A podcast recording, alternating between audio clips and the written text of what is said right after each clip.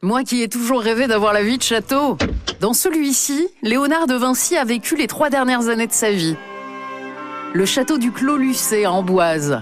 C'est ici qu'il a conçu l'escalier à double révolution d'un autre château, le plus vaste des châteaux de la Loire, Chambord. Escalier qui permet à deux personnes de l'emprunter en même temps sans jamais se croiser. Et au sommet, quatre siècles d'histoire vous contemplent.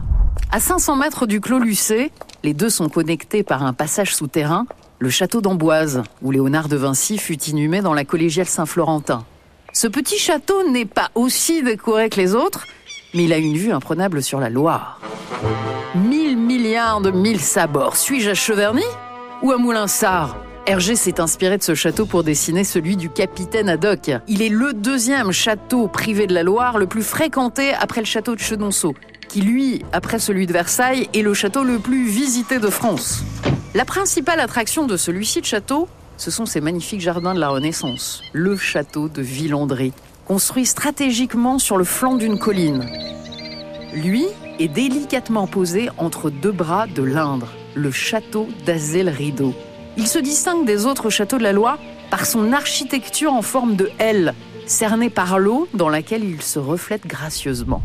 Mon préféré de tous, connu comme le château de la Belle au bois dormant, car c'était cette forteresse que Charles Perrault avait en tête lorsqu'il écrivait le conte de fées.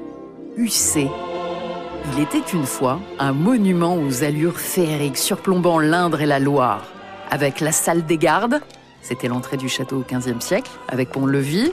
Il y a un incroyable plafond en trompe-l'œil qui imite parfaitement le marbre, la plus ancienne pièce du château, c'est la pièce voûtée et l'escalier est le point de départ d'un souterrain vieux de plus de 1000 ans.